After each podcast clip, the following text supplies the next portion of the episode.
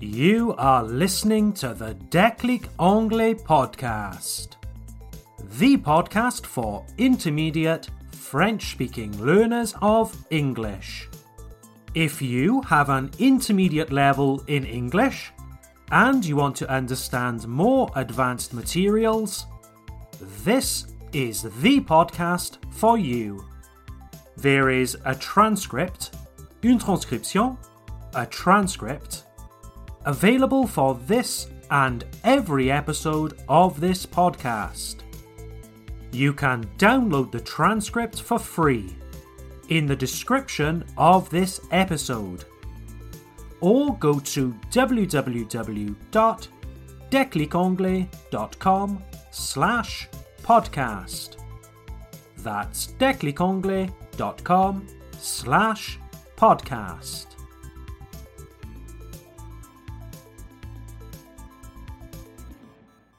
Hello there, dear listeners. My name is Tom. I'm your teacher from Déclic Anglais. It's my pleasure to welcome you to episode 76 of the Déclic Anglais podcast. I hope you are all well, and thank you for being here with me today. In today's episode, we are talking about the global holiday International Women's Day. In French, you call this holiday La Journée internationale des droits des femmes.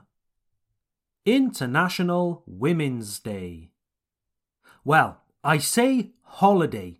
It's not necessarily a day off work. International Women's Day is an annual, a yearly observance a celebration, if you like. Every 8th of March, the world observes International Women's Day. International Women's Day is about recognizing the many, many, many magnificent contributions of women to our society. You don't need me to tell you that the women of this world contribute just as much as the men do. Unfortunately, throughout history, their achievements and contributions have been unsung, méconnus, unsung, not given the recognition they deserve. Furthermore, International Women's Day is also about addressing the many issues that women face today. Unfortunately, this world where we live is not entirely free and equal. Women across the world do not have access to the same opportunities that their male counterparts do. Certainly, in countries like France and the United Kingdom, great progress has been made over the past 100 years. But even here, there is still a lot of work to do. The aim, the objective of International Women's Day is to raise awareness, sensibiliser, to raise awareness for things like gender equality, reproductive rights, and violence and abuse against women and girls. International Women's Day also aims to eliminate the stereotypes of what a woman is or what a woman should be. For example, in British culture, there is a stereotype that women are bad drivers. And yet, et pourtant, and yet, most car accidents involve men. Sorry, gentlemen, if anything, it is us that should slow down and pay more attention. There is still a lot of bias, negative, preconceived ideas about women and their role in society. And of course, these things have no place in a modern, civilized society.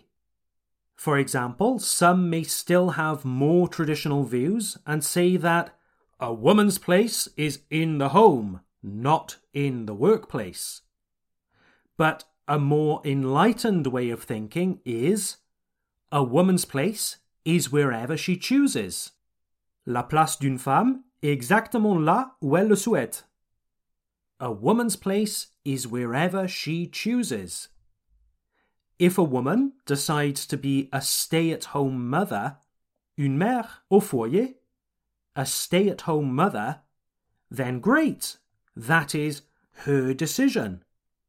And if one day that same mother decides to go into the world and pursue a career in finance, IT, or even as an astronaut, she should have every opportunity to do so. No one, absolutely no one, can tell her no. A person should not be prevented from making their contribution to society because of their gender. Imagine you are the boss of a company. You are hiring, vous êtes en train d'embaucher, you are hiring a talented new worker to your team. Let's imagine that this worker is amazing, having all of the talent, the qualifications, the experience, and then you say, Congratulations! You're hired. You have the job. But I'm afraid you are a woman. Therefore, I will pay you 15% less than everyone else. That would be ridiculous, wouldn't it? But I'm afraid it's actually the case. Recent statistics from the European Union have found that, on average, French women earn around 15.8% less than French men. Why? Not because women are less talented than men, not because they are less qualified, or because they don't work as hard, simply because they are women. I'm afraid that the gender pay gap, l'écart de rémunération entre les hommes et les femmes, the gender pay gap, is absolutely a real thing. So, where did International Women's Day begin? Well, the roots, les racines, the roots of International Women's Day go right back to the beginning of the 20th century. In 1909, the Socialist Party of America organized a Women's Day in the USA, where around 15,000 women marched through New York, demanding shorter working hours, better pay, and the right to vote. It was only in 1911 that it became an international event and was first observed in Austria Denmark, Germany, and Switzerland.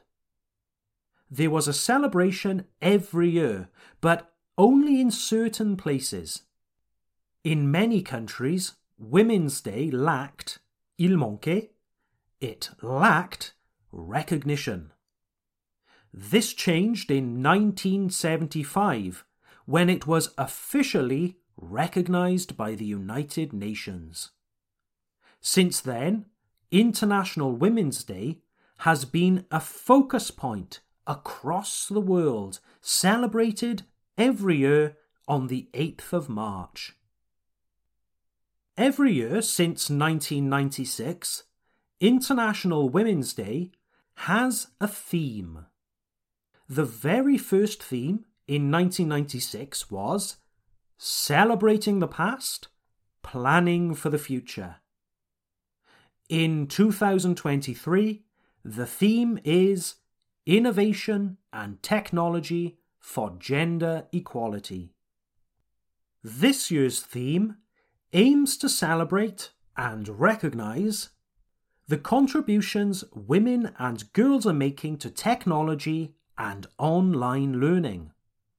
This year's theme also aims to highlight the need to protect the rights of women and girls in digital spaces, dans les espaces numériques, in digital spaces. Equality is a process, a journey, and it seems that we have not yet reached our final destination. But the sooner we reach this destination, the better. Plus tôt nous atteindrons cette destination, mieux ce sera. The sooner we reach this destination, the better. Because inequality is a lose lose situation. There are only losers. Society is poorer, it's worse off. La société se porte moins bien, it's worse off when one half of the population is always at a disadvantage when everyone has the chance to realize their full potential, everyone is a winner. That concludes this episode of the Déclic Anglais podcast. If you would like to do some online interactive exercises based on episodes of this podcast, consider joining the Déclic Anglais Club. The Déclic Anglais Club is our e learning platform.